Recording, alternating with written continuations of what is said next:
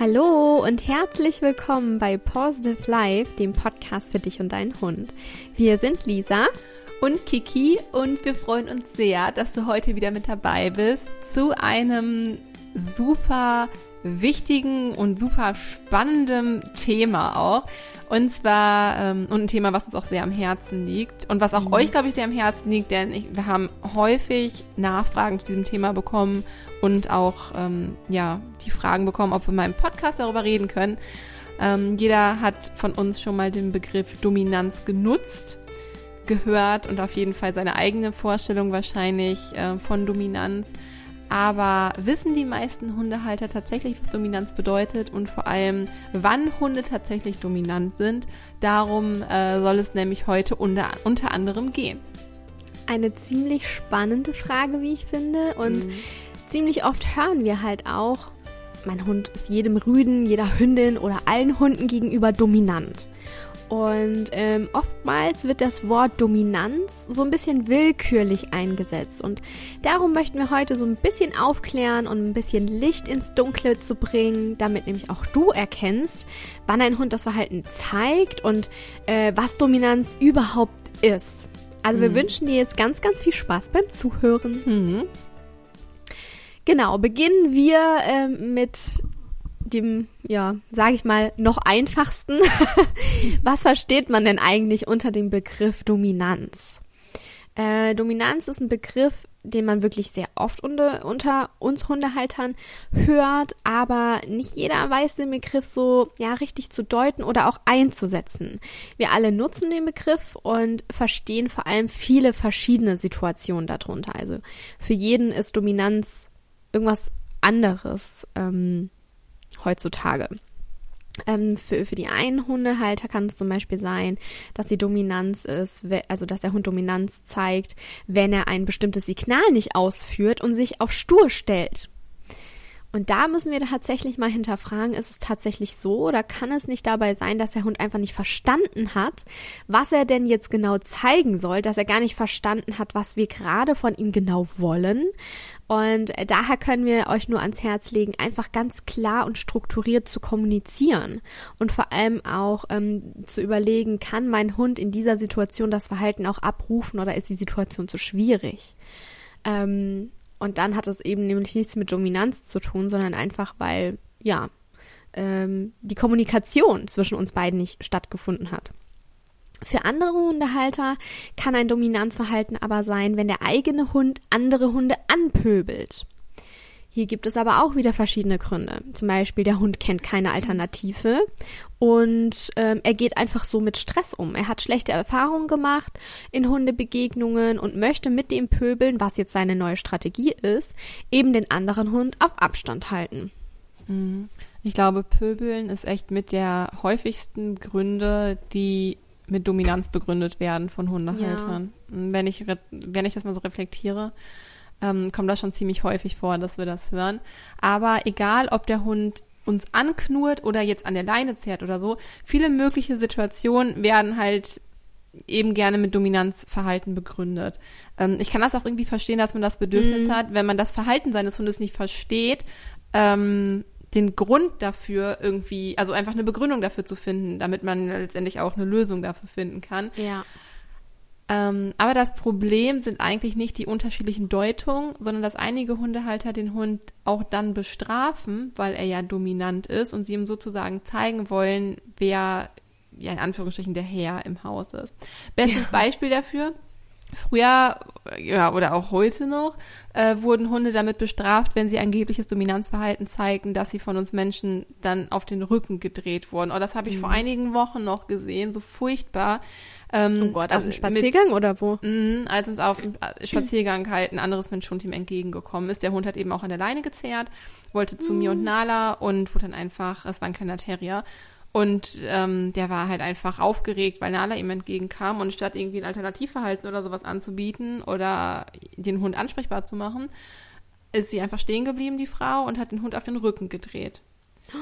Ähm, und dann gedrückt, so lange, bis er ja, liegen also bleibt. Hat auch gequietscht, der Hund, das hat ihm wohl oh. auch wehgetan. Ähm, als Hundehalter denkt man in der Situation, man würde den Hund sich unterwerfen mit Druck. Ähm, mhm. Und dadurch würde die Unterwerfung halt, also wird dadurch unterzwungen. Der Witz dahinter ist allerdings, dass der Hund weder etwas dabei lernt, wie er sich in solchen Verhalten stattdessen, äh, in solchen Situationen denn stattdessen verhalten soll, noch sich überhaupt selbst als unterworfen sieht. Der Hund versteht es nicht, dass er in dem Moment sich unterwirft, schlicht und einfach, weil er das nicht tut. Ja. Das Gefühl, sich zu unterwerfen, stellt sich beim Hund nämlich nur ein, wenn er das freiwillig tut. Das kann man sich auch selbst ganz gut vorstellen. Also man fühlt sich doch nur unterworfen, ja, wenn man eigenständig die Gefühle dazu entwickelt und nicht, weil jemand ankommt und sagt, ich fühle mich jetzt dir gegenüber dominant oder so. Mhm. Das funktioniert so nicht, ähm, weder bei Menschen noch bei Hunden.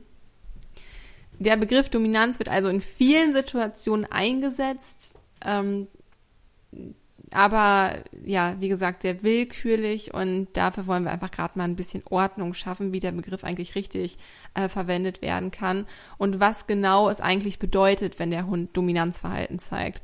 Denn auch darüber äh, sind sich die Forscher noch nicht so einig, beziehungsweise, also klar, es gibt natürlich eine deutliche Tendenz, man weiß schon, was Dominanz ist, aber die mhm. For also Forscher differenzieren da tatsächlich ähm, noch ein bisschen, darauf gehen wir gleich aber nochmal genauer ein. Ähm, das ist einfach auch noch Wissen, was wir euch gerne mitgeben möchten, aber ich denke, das Wichtigste, so die groben Basics, werden wir jetzt hier in dieser Folge auf jeden Fall besprechen. Ähm, was man aber auf jeden Fall sagen kann, und da sind sich auch alle Forscher einig, dass Hunde nicht an sich ja als Charaktereigenschaft, sage ich mal, dominant sein können, ähm, sondern ja, das halt einfach auf die Beziehung der Hunde untereinander ankommt und genau. darauf geht Lisi jetzt nochmal genauer ein. Genau, denn wir möchten auch, äh, was uns eben ganz, ganz wichtig ist, einfach mal einen Mythos aufklären. Und zwar den Mythos, mein Hund ist jedem Hund gegenüber dominant. Und wir wollen, wie gesagt, wir wollen den auflösen und einfach mal euch auch erzählen, was man genau darunter versteht. Und ähm, um da jetzt halt so speziell ins Detail gehen zu müssen, wie man auch Dominanz erkennt und was da alles noch darunter gehört, ähm, ich glaube, da müssen wir eine extra Folge aufnehmen, das würde einfach ja. die Folge hier sprengen. Ähm, aber wie Kiki eben gerade schon gesagt hat, man äh, ist sich sehr darüber einig, dass ein Hund, also dass das Dominantsein keine Charaktereigenschaft ist, sondern ähm, ein Hund kann nicht an sich dominant sein. Dominanz ist eine Eigenschaft einer Beziehung und nicht eines Individuums. Also eine Eigenschaft einer Beziehung. Und ähm, es handelt sich um eine Beziehung zwischen zwei Individuen. Stellt euch vor, wir haben zwei Hunde. Hund A kann Hund B gegenüber nur dominant sein, wenn Hund B das zulässt. Lässt Hund B das zu, dann und nur dann dominiert Hund A über Hund B. Mhm. Und ähm, das ist die, ja. das ist mit die Kernaussage dieser Folge. Kannst genau. du das genau. noch, kannst du das nochmal sagen, Lisi? Weil ich glaube, das ist mit Hund A und B, das hört sich auch mal so kompliziert an. Vielleicht wiederholen wir das noch einmal, damit das ja. auch wirklich verständlich ist. Ja, wir müssen uns ganz klar vorstellen, wir haben zwei Hunde. Der eine Hund ist Hund A und der andere Hund ist Hund B. Und Hund A kann gegenüber Hund B nur dominant sein, wenn Hund B sagt, okay, das lasse ich mir gefallen, das ist okay mhm. für mich. Und nur dann, weil er sich das gefallen lässt. Würde sich jetzt B wehren, dann würde auch Hund A den Hund B nicht mehr dominieren. Das muss man wirklich sehen. Das ist immer eine Zweierbeziehung und das entsteht nur dann, wenn der andere Hund das auch zulässt. Also Dominanz ist abhängig vom Verhalten beider Hunde. Und das ist auch der Grund, warum ein Hund an sich nicht dominant sein kann. Das funktioniert nicht. Und es kann auch nur sein, also ein Hund kann nur dominant sein durch das Mitwirken eines anderen Individuums, sei es ein Hund oder wir als Halter. Dominanz funktioniert nur in einer Zweierbeziehung. Das ist, glaube ich, ganz, ganz ja. wichtig. Nur ja. wenn zwei Individuen vorhanden sind. Da, äh, ja, ja, also das ist äh, für mich oder für uns die absolute Kernaussage, wie gesagt, aus dieser ganzen Folge, äh, was im Groben eigentlich alles zusammenfasst, was man darüber ja. wissen muss. Wenn man das einmal verstanden und verinnerlicht hat, dann, ähm, ich glaube, dann wird dann plötzlich alles klar, wenn man plötzlich das Verhalten zweier Hunde irgendwie beobachtet. so. Ja. Ähm, vielleicht noch was Dominanz nicht ist. Darauf möchten wir noch einmal eingehen. Es gibt zum Beispiel keinen Hund A, der über alle an, über allen anderen Hunden steht. Also es gibt nicht diese berühmt-berüchtigte Hackordnung oder wie bei die Hühnern. Sich, die, genau wie bei Hühnern, die quasi linear nach unten verläuft. Also Hund A dominiert Hund B und Hund B dominiert Hund C. Ähm, das, das gibt es so nicht. Das ist bei Hunden nicht so, das ist bei Wölfen nicht so. Mm, und das ist aber ganz wichtig zu wissen, denn einige Hundehalter denken zum Beispiel auch, dass der Hund in der Familie das letzte Glied in dieser linearen Hackordnung tatsächlich, mhm. wie sie davon ausgehen, bildet und zum Beispiel ihr Kind auch automatisch über dem Hund steht. Und so werden Hunde oftmals auch einfach zu Hause begrüßt. Erst äh, die Ehefrau, dann der Sohn, dann die Tochter oder das Baby und dann wird mhm. erst der Hund begrüßt. Ähm, also was natürlich natürlich spricht da nichts gegen, die Familie so zu begrüßen, aber das ist total irrelevant, ob der Hund zwischendurch zum Beispiel einmal begrüßt wird oder so. Ähm, da gibt es kein Dominanzverhalten, dem irgendwie, genau. ja, dass man sich an eine bestimmte Rangordnung irgendwie halten müsste oder so. Das ist komplett irrelevant. Ähm, ja, und diese, ja, ist man in diesem Glauben, ist, geht man halt davon aus, dass dem Kind oder sprich, das Kind darf dem Hund das Futter nicht wegnehmen. Nee, andersrum. Das, das Kind darf dem Hund das Futter wegnehmen und der Hund darf das Kind niemals anknurren. Weil man halt einfach in dieser linearen Rangordnung denken würde, der Hund stünde unter dem Kind. Deswegen genau. darf das Kind quasi alles mit dem Hund machen, was es wollte, denn es steht in der Rangordnung ja über ihm. Und das ist aus Hundesicht aber Quatsch. Denn der Hund, ähm, und das ist auch so, macht auch so keinen Sinn und ist auch kein schöner Umgang miteinander, abgesehen mal davon. Aber der Hund sieht sich erstmal nicht an der letzten Stelle ähm, oder als letztes Glied in der Kette, weil es diese sogenannte Hackordnung oder die, dieses lineare Randordnungsmodell, Hund A dominiert Hund B, Hund B dominiert C, Hund C dominiert D und D dann E und so weiter, bla bla bla. Das gibt es einfach nicht. Es sind immer, das hat Disi gerade so eindeutig erklärt, es sind immer Zweierbeziehungen, die man auch Diade nennt. Abgesehen davon, ähm, um das nochmal so nebenbei zu sagen, dass Knurren nichts Schlimmes ist, also wenn das Kind meint, dem Hund irgendwas wegnehmen zu müssen und der Hund knurrt, dann lieber knurrt der Hund und teilt dem Kind oder dem Halter eben mit, dass er das gerade nicht möchte, was auch sein gutes Recht ist, denn jemand, der ähm, in der unteren Rangordnung steht, selbst dann muss sich nicht alles wegnehmen lassen. Also ja. selbst der ranghöhere Hund hat nicht das Recht, dem rangniedrigeren Hund alles wegzunehmen. So funktioniert es halt nicht. Also knurrt mhm. der Hund, ist das in dem Fall ähm, sein gutes Recht. Das ist immer noch besser, als wenn er gleich zuschnappen würde. Denn der Hund ist ja immerhin auch so freundlich und warnt uns vorher und sagt uns vorher Bescheid, ja. Und was machen wir? Wir verbieten ihm das, sagen ihm irgendwie, lass das oder Schluss oder versuchen das zu unterbinden. Und der Hund lernt nur, okay, knurren darf ich nicht mehr, dann werde ich zukünftig nicht mehr, also ja, ich werde halt gestraft, dann werde ich halt zukünftig nicht mehr warnen, sondern halt gleich irgendwie zuschnappen oder zwicken, weil das einfach seine einzige Möglichkeit noch weiter ist, darauf zu reagieren, ja. Ähm, das ist ein anderes Thema. Ähm, wir wollten es nur am Rande hier nochmal erwähnen, weil das einfach auch so ein ja, fast Mythos auch irgendwie ist, mm, von dem oftmals ausgegangen wird, habe ich noch vor kurzem in einem Coaching gehört, ähm, wo die Hundehalterin auch ganz stolz darüber, darüber berichtet hat, dass, dass, dass sie es total straight durchziehen, wenn sie nach Hause kommen.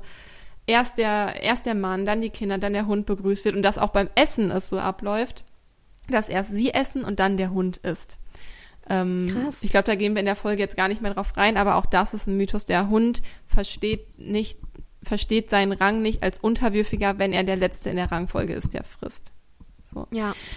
Ja, Voll aber gut, dass wir da nochmal drüber äh, darauf äh, ja aufmerksam machen und ja. darüber sprechen, weil oft ist es wirklich so, der Hund bekommt als letztes. Bei mir ist es immer so, die Hunde bekommen zuerst Essen und dann mache ich mir mein Essen und noch keiner hat irgendwie meinen, ich sage jetzt mal, Status angezweifelt. Mhm. Meine Hunde vertrauen mir trotzdem. Sie wissen, mhm. sie bekommen Sicherheit. Und warum sollten sie nur aufgrund, weil sie jetzt vor mir Essen bekommen oder in meinem Bett liegen dürfen, ja. ähm, das anzweifeln? Also letztendlich ist es halt vollkommen wurscht, wenn du dich als Halter damit gut fühlst, dass erst du isst und dann dein Hund das Essen bekommt. Ja dann ist es vollkommen okay, weil für den, dem Hund ist es egal. Der Hund versteht ja. darunter nicht, wenn ich zuerst esse, habe ich einen höheren Rang oder wenn ich als letzter esse, habe ich einen niedrigeren Rang. Ähm, also wie gesagt, kann man natürlich so machen, aber unter dem Verständnis, das trägt nicht zu einem geklärten ähm, Beziehungsverhältnis in einem sozialen Verband bei. Ja. Ja. Genau. Aber zurück zum Verständnis des Dominanzverhaltens. Wir haben schon gesagt, also das ist wirklich ein sehr umfangreiches Thema. Wir geben hier echt die Basics mit. Also entschuldigt uns, wenn wir zwischendurch ein bisschen ausschweifen, um das auch noch irgendwie mitzugeben und das zu klären. Ähm, aber wir möchten jetzt weiter mit den Basics machen und zwar, ähm, was Forscher über Dominanz sagen. Genau, denn ähm, Kiki hat es vorhin schon angekündigt, dass Forscher das nämlich auch so ein ja, unterschiedlich differenzieren ähm, und beschreiben es verschieden, wie ein Dominanzverhalten genau aussieht und zu erkennen ist. Zum Beispiel Frau ähm, Dr. Dorit Federsen-Petersen sagt, dass mit Dominanzverhalten vor allem die Einschränkung der Bewegungsfreiheit von anderen gemeint ist.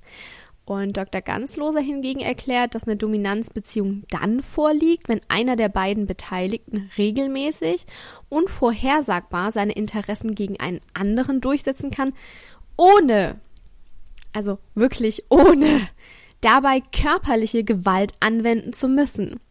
Und das finde ich mega, mega spannend. Da kommen wir nachher nochmal drauf zu sprechen.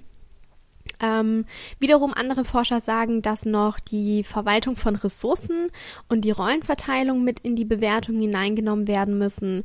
Wobei, also zum Beispiel Futter ist ja eine Ressource, wobei ich wirklich sagen muss, ähm, dass zum Beispiel bei Finn und Sami ähm, die überhaupt nicht, ja, man spricht ja mal vom Futterneid, die sind überhaupt nicht futterneidisch, mhm. die gönnen sich das gegenseitig und finden es das Schnurzpiep egal, ob Samu mhm. zuerst Futter bekommt ich, oder nicht. Weißt du was, ich glaube, dass Ressourcen zwar äh, für Individuen ein wichtiger Punkt sind, aber dass es nicht zwingend zur Dominanz, also zur Klärung der Domin des Dominanzverhältnisses beiträgt. Ja. So ist meine persönliche Erfahrung, meine persönliche Meinung, weil dem einen Hund bedeutet Futter als Ressource mehr und dem anderen weniger, ja. aber nur weil ein Hund immer seine Ressource Futter Futter abgibt, weil er einfach kein hungriger Hund ist oder nicht gerne frisst, ja. würde er ja trotzdem seinen Rang nicht strittig machen. So Stre ist es. Strittig man streitig machen? Hey, wie sagt man das? Strittig, streitig machen. Ja.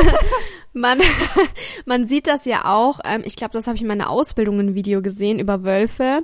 Ähm, da war ein Wolf, der einfach ja, der war älter, der war gestanden, der war gefestigt, der war in seinem Rang höher als so ein Jungspund. Und ähm, der Jungspund hat aber trotzdem das größte Stück Fleisch bekommen und auch noch als erstes.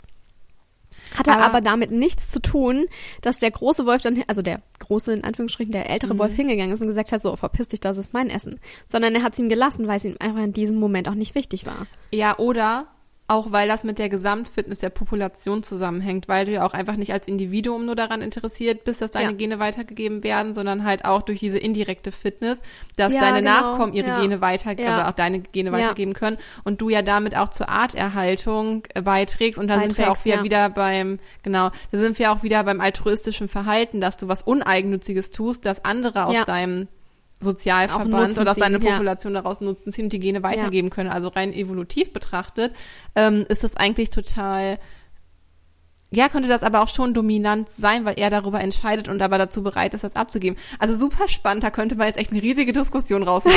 Wir brauchen auf jeden Fall noch eine zweite Folge. Also wie man wirklich sehen kann oder hören kann, äh, Dominanzverhalten ähm, ist in einer Gemeinschaft von Hunden, Wölfen wirklich schwierig zu erkennen jede soziale Gemeinschaft besteht aus Mitgliedern, ähm, die zu jedem anderen Mitglied eine bestimmte Beziehung haben. Und wie gesagt, so kann Hund A über Hund B dominieren, ähm, wenn zeitgleich zum Beispiel Hund B über Hund C dominiert und Hund C wiederum den Hund A dominiert. Ja, also ja. dass man sich so vorstellt, wie so ein Dreieck, ne? Mhm. Und ähm, ja, um da wirklich, wirklich, wirklich durchzublicken, da sind wirklich echt langwierige Beobachtungen nötig. Mhm. Ja, das ist super interessant. Ähm, in der Ethologie sagt man auch, dass man da halt mit Ethogrammen arbeitet, beziehungsweise die genau. Ethologen arbeiten da mit Ethogrammen, mhm. ähm, um wirklich das Verhalten, also so einen ganzen Verhaltenskatalog, ähm, der alle Verhaltensweisen, ja, eines Wolfes zum Beispiel oder eines Hundes halt irgendwie ähm, einfängt und bewerten anhand dessen. Deswegen kann man mhm. auch, also es ist wirklich sehr komplex und sehr umfangreich und auch langwierig. Man kann nicht nach einem Tag sagen oder nach einer einer Begegnung sagen oder Rückschlüsse äh, darauf führen, ähm, welcher Hund den anderen dominiert. Weil eine, das ist erst, man kann erst wirklich Rückschlüsse auf das Dominanzverhalten ziehen, wenn die Hunde sich kennen und eine Beziehung zueinander haben. Und eine Beziehung bildet sich zwischen Hunden aber erst, wenn sie sich halt mehrmals gesehen haben und sich mhm. gegenseitig kennen.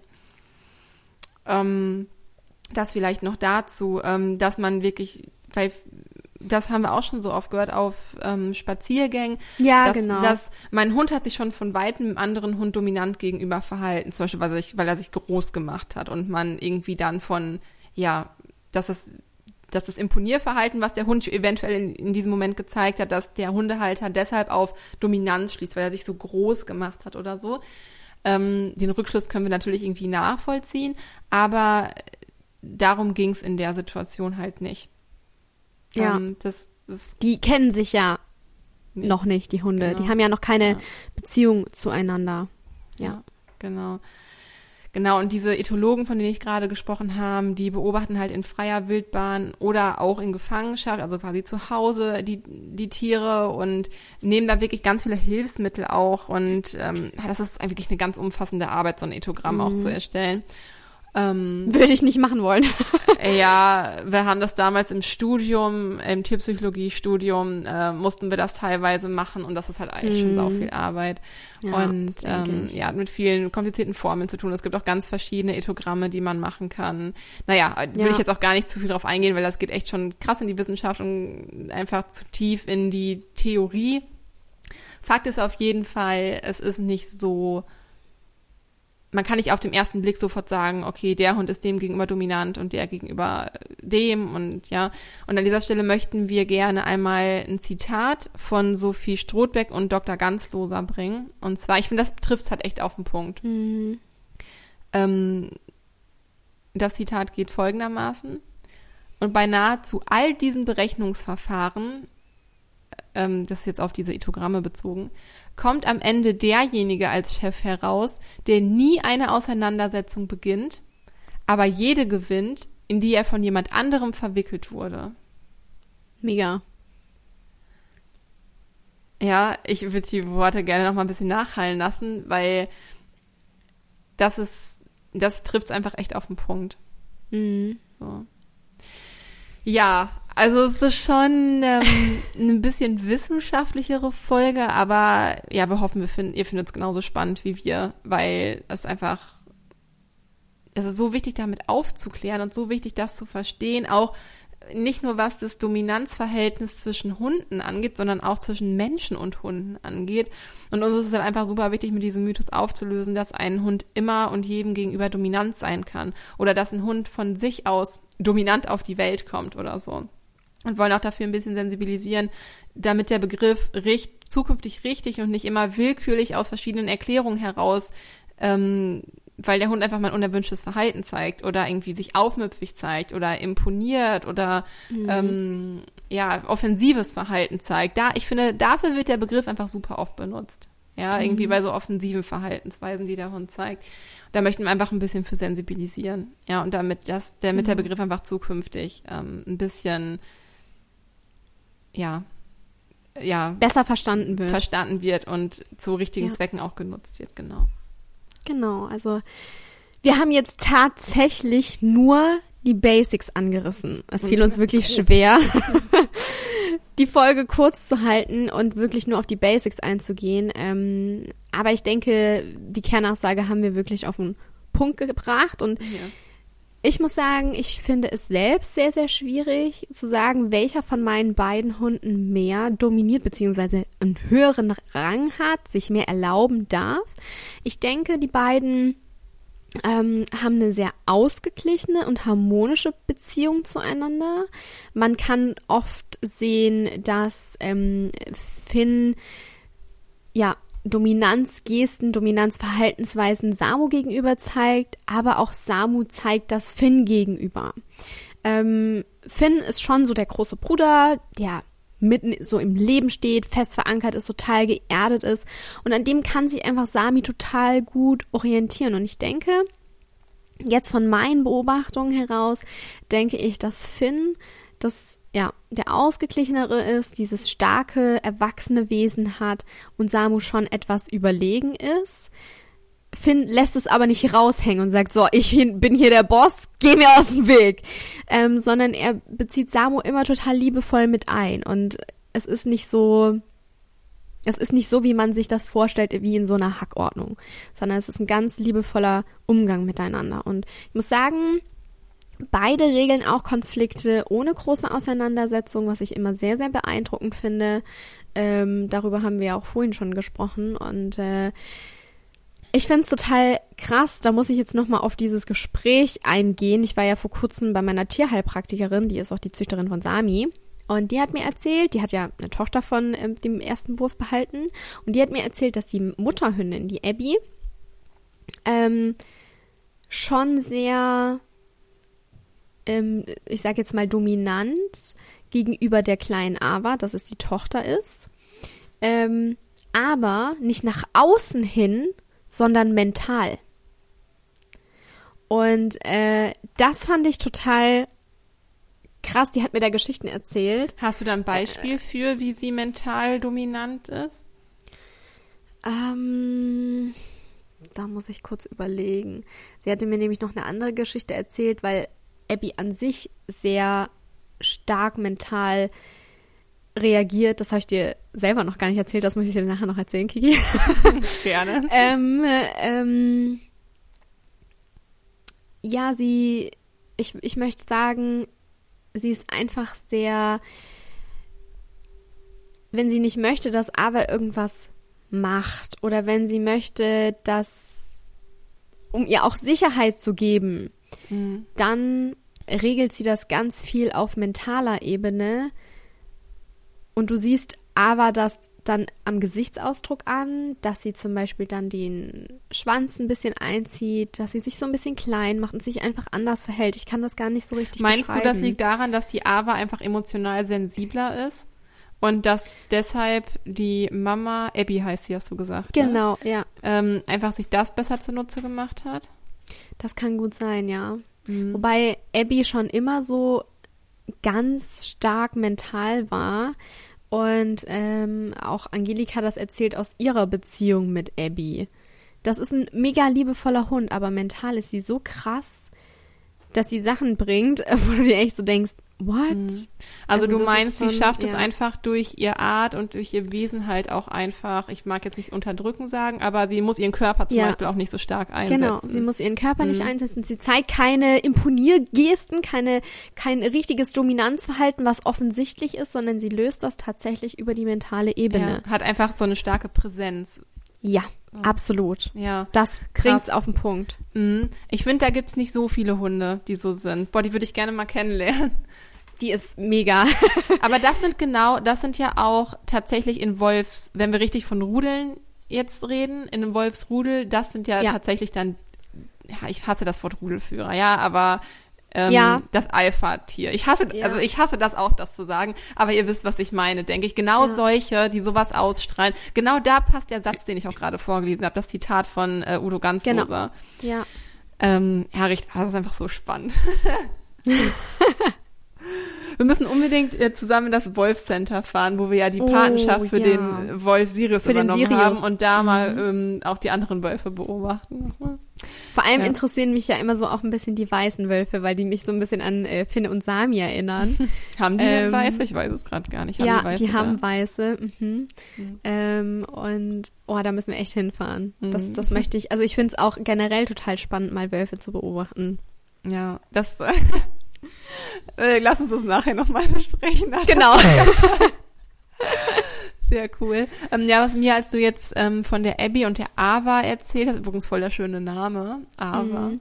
ähm, kam mir halt, dass ich mir vorstellen kann, dass Dominanz halt auch einfach auf unterschiedlichen Ebenen gezeigt wird, dass vielleicht dem, also bei einer geklärten Rang, also bei einer geklärten Beziehung, bei einer geklärten Rangordnung, dass der eine Hund einfach auf die einen Sachen mehr Wert legt und da seine mhm. Dominanz mehr für sich nutzt. Der eine benutzt zum Beispiel vielleicht wirklich mehr für Ressourcen, der andere halt weniger. Ähm, der andere Hund macht sich auf mentaler Ebene halt aber auch einfach mehr für sich irgendwie aus. Ähm, und das führt mich auch eigentlich zum nächsten Punkt und zwar zu situativen und formalen Dominanz. Denn was ich gerade schon mal gesagt habe, nur weil ein Hund in einer geklärten Rangbeziehung schon man sagen kann, er ist dominant gegenüber dem anderen Hund, heißt es ja nicht, dass er in jeder Situation diese Dominanz auch für sich in Anspruch nimmt oder nach außen halt ja so ausleben oder? muss. Mhm. Mhm. Ja. Ähm, der Job Wensig, das ist ein niederländischer Forscher, der unterschied in einer Studie nämlich eben diese situative Dominanz von der formalen Dominanz. Bei der situativen Dominanz ist es dann nämlich so, dass es halt einfach ein Ausdruck von dem momentanen Bedürfnis ist. Das kann zum Beispiel sein, ähm, wie mit dem Fressen, dass tatsächlich mhm. der Rang niedere, niedrigere, niedere Wolf zuerst frisst. ähm, und das ist aber von der formalen Dominanz zu unterscheiden. Die formale Dominanz bedeutet dann, dass es halt eine stabile Langzeitrangordnung ist. Also dass es auf Dauer halt schon geklärt ist. Ja, aber auch hier, das ist halt nur in Hunderudeln oder in sozialen Gemeinschaften mit Hunden. Das ist nicht bei kurzzeitigen Begegnungen zwischen Hunden oder die sich das erste Mal sehen oder selten sehen oder Genau. Ja. ja. Und in der Studie wurde halt eben erkannt, dass rangniedere Wölfe Dominanz anzeigende Verhaltensweisen wie zum Beispiel Foto oder Kopf auflegen oder zum Beispiel auch den Schnauzenbiss und so weiter gegenüber ranghöheren ähm, Wölfen zeigen können. Obwohl sie ja rangnieder, rangnieder, sind. rangniederer sind. Mhm. So. Dadurch wird die formale Dominanz, also die äh, Dominanz, habe ich das gesagt? Die Grunddominanz, ja, okay, die ja. Grunddominanz auf jeden Fall nicht gestört. Oder mhm. ähm, ja. Kann ich absolut, kann ich absolut äh, bestätigen. Ich habe zwar keine Wölfe zu Hause, aber Finn und Samu. Und bei denen ist es tatsächlich auch so, dass Sami ähm, auch Finn über die Schnauze beißen darf, wenn er was nicht möchte. Und Finn lässt es absolut zu. Mhm. Und hier dominiert Samu Finn. Mhm. Und ähm, das kann ich mir überhaupt nicht vorstellen. Ja, ist auch ein komisches Bild, muss man ganz ehrlich sagen. Ähm, aber ich lasse es zu, weil ich einfach möchte, dass sie lernen, Konflikte eben so zu lösen. Und äh, man sieht auch einfach, dass Samu das dann in dieser Situation auch darf und ihm jetzt also den, den Platz von Finnig streitig macht. Und es kann ähm, ja, ich, ich würde schon sagen, dass die beiden auch so untereinander, vor allem Sami, immer mal so wieder ein bisschen austestet und schaut, ähm, was für einen Rang er hat. Also er hat schon seinen festen Platz gefunden, das kann man schon sagen. Ähm, aber man merkt schon, dass, ja, manchmal gibt es Tage, da ist er ein bisschen aufmüpfiger und dann äh, flacht das alles wieder so ein bisschen mhm. ab. Und mhm. ähm, es ist schön einfach zu sehen, dass sie viel lösen, ohne diesen großen Konflikt. Also, dass sie ja. sich jetzt beißen würden oder so. Ich glaube auch, es geht auch einfach gar nicht immer um Dominanz. Ja. Also es, ich hinterfrage, ich meine, klar, Menschen haben einfach eine ein bisschen andere soziale Struktur als Hunde oder Wölfe. Aber wenn mich jemand um Hilfe bittet oder jemand meine Ressourcen in Anspruch nimmt, dann denke ich ja auch nicht, okay, ich habe eigentlich gerade ich, ich habe irgendwie ein höheres Wissen oder bin gerade irgendwie mhm. autoritärer als du oder mhm. so und denk dann darüber nach und äh, muss erst überlegen, ob ich ihm die Ressource ermögliche oder nicht. Und da sind wir auch wieder beim Altruismus, was man halt auch irgendwie sein aus seiner sozialen Gemeinschaft mitgeben möchte oder so. Also ich kann mir auch vorstellen, dass es bei Hunden nicht in jeder Situation darum geht, erstmal zu klären, wer hat die, wer ist der dominantere von uns beiden oder mhm ja diese Ressourcen jedes Mal in Frage zu stellen, sondern dass es halt auch einfach, gerade wenn man zusammenlebt, so wie Finn und Samu, auch einfach mhm. eine Selbstverständlichkeit ist, dass der eine vielleicht mal mit dem Spielzeug des anderen spielt. Ja. Ähm, also ich glaube, dass es einfach sehr viel komplexer ist, als man es jetzt auch als Laie irgendwie ansatzweise begreifen kann. Und ich glaube, man muss es auch als Hundehalter auch nicht irgendwie begreifen, aber für dich und mich und Forscher ist es halt irgendwie spannend, glaube ich, der Frage nochmal so ein ja, bisschen total. tiefer nachzugehen, weil, ja, wie gesagt, die Forscher sind sich ja von sich aus schon nicht zu 100 Prozent in der Definition einig und ja. ähm, ist auf jeden Fall spannend, seine Überlegungen dazu irgendwie zu teilen. Ich finde es auch, was mir gerade noch einfällt, total spannend. Ähm, also Samu wohnt ja bei meinen Eltern, wir wohnen ja aber im selben Haus. Und wenn Samu zu mir nach oben kommt, wenn meine Mama kommt oder so, dann guckt Samu, sie öffnet die Türe und Samu guckt rein, guckt nach rechts, guckt nach links und guckt Finn an und fragt, darf ich rein? Wirklich? Total witzig. Jedes Mal. Okay, und ja. wie, wie gibt Finn ihm die Erlaubnis? Indem er ihm Raum gibt. Okay. Und dann kommt Samu, äh, beschwichtigt ein bisschen, äh, holt sich ein Spielzeug und ist der Kasper. Boah, das ist echt seine Strategie irgendwie, ne? Das macht ihn halt echt so aus. Ja. Oder total. Strategie gar nicht unbedingt, das ist einfach voll sein Charakter. Total. Also richtig schön mhm. zu sehen. Und da sind wir auch schon beim Thema ge unsere Gemeinschaft eben mit unserem Hund, denn ähm, auch das, was wir jetzt alles besprochen haben, können wir ja auch auf die Gemeinschaft, also auf unser Zusammenleben mit Hund übertragen. Also Bleiben wir mal bei der formalen Dominanz. Wir können die formale Dominanz vergleichen, vergleichen mit einer dauerhaften lenkenden Autorität. Ich finde das ein mega schönes Wort. Mhm.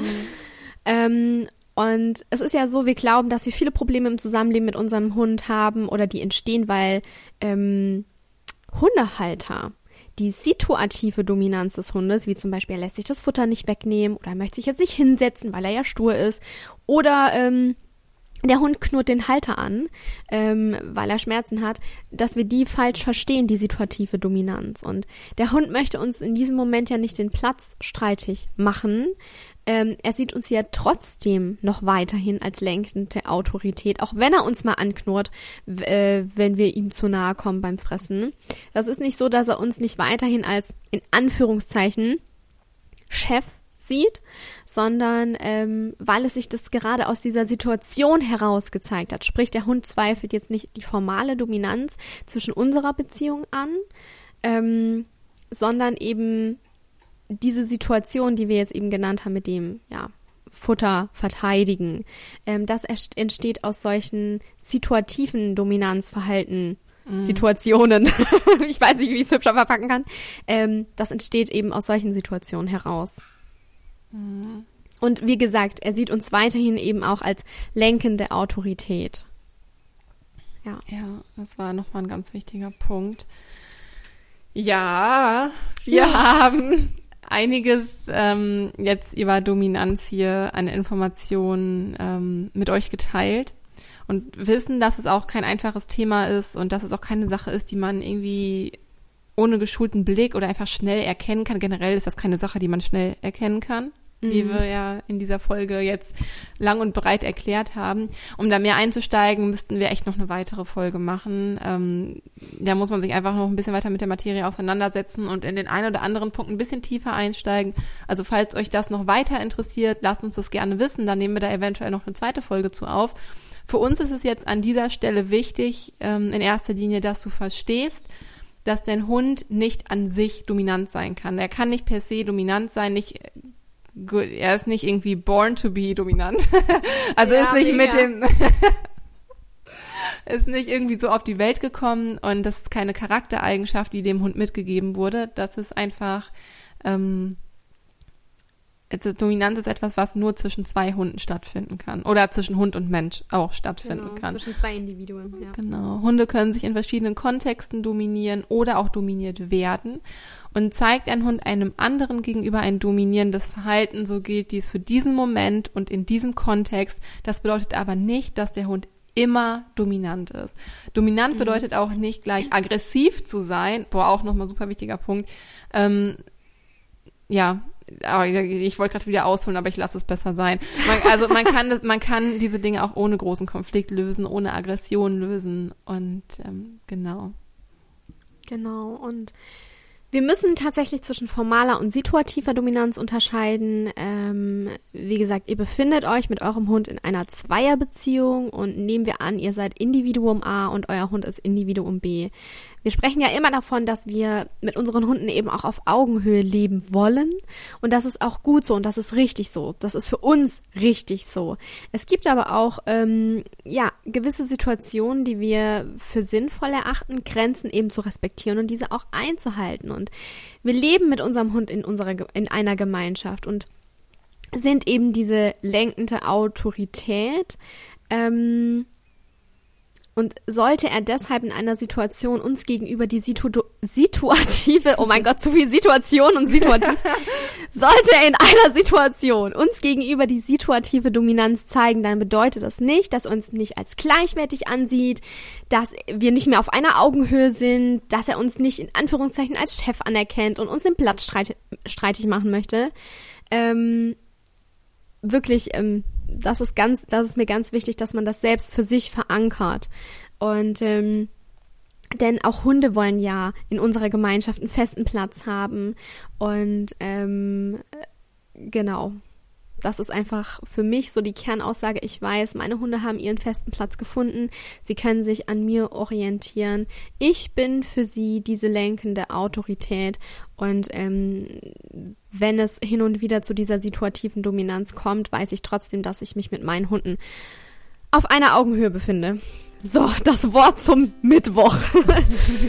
ähm, ich glaube, das sind echt mega, mega viele Informationen, aber wir hoffen, wirklich von Herzen, dass wir ähm, etwas Licht ins Dunkle bringen konnten. Und wir sind mega gespannt, vor allem wie dir die Folge gefallen hat. Und würde es riesig interessieren, welche Informationen du aus der Folge für dich mitnehmen konntest, ob du ein äh, Aha-Erlebnis hattest. Und vielleicht erzählst du uns auch, wie du bisher die Dominanz gedeutet hast. Ja, hinterlasse uns auch super gerne einen Kommentar unter unserem aktuellen Post auf Instagram. Du findest uns dort unter @positive_life_coaching alles zusammengeschrieben. Wir hoffen sehr, dass dir die Folge gefallen hat und wir freuen uns auch, äh, wenn du beim nächsten Mal wieder mit dabei bist und auch wenn du diese Folge mit ganz vielen Hundehaltern teilen würdest, damit wir mit diesem mhm. Mythos und mit diesem Punkt, an dem wir unsere Hunde einfach sehr häufig missverstehen ähm, und dieses Verhalten oft zu viel Kommunikation und ähm, Bindungs bindungsbrechenden Situationen, sage ich mal, irgendwie führt. Also nicht gerade bindungsfördernden Situationen zumindest mhm. führt, wenn der Hund so missverstanden wird. Ähm, Wäre es uns auch einfach eine riesige Freude, wenn du diese Folge mit Menschen teilst, damit einfach damit ein bisschen aufgeklärt wird. Ja. Und du würdest uns natürlich auch einen sehr großen Gefallen tun, wenn du unseren Podcast hier bei iTunes mit fünf Sternen bewertest und ja. uns eine kleine Rezension dalässt, äh, was dir gefällt, vielleicht welche Themen wir noch behandeln sollen oder was dein Lieblingsthema war. Und so gibst du uns nämlich nicht nur Feedback, sondern hilfst auch den Podcast besser zu ranken auf iTunes, damit noch mehr Mensch-Hund-Teams ähm, von diesen Folgen profitieren können. Ähm, ja, der Podcast einfach in ihrer Suche oder in ihrem Feed vorgeschlagen werden. Ähm, ja, und die Menschen einfach diese Themen und die Inhalte, die wir euch hier kostenlos preisgeben, für sich und ihr Mensch-Hund-Team äh, als nützliche Informationen ja einfach für sich mitnehmen können. Ja. Also von Herzen danke an, an alle, die uns hier schon bewertet haben und uns damit einfach so sehr unterstützt haben. Erzählt gerne euren Freunden, Bekannten von unserem Podcast. Ja. ähm, das würde uns riesig freuen. Und ja, ich würde sagen, wir hören uns nächste Woche hoffentlich. Lass es dir gut gehen, genieß den wundervollen Tag. Alles Liebe und stay positive. Deine Kiki. Und deine Lisa.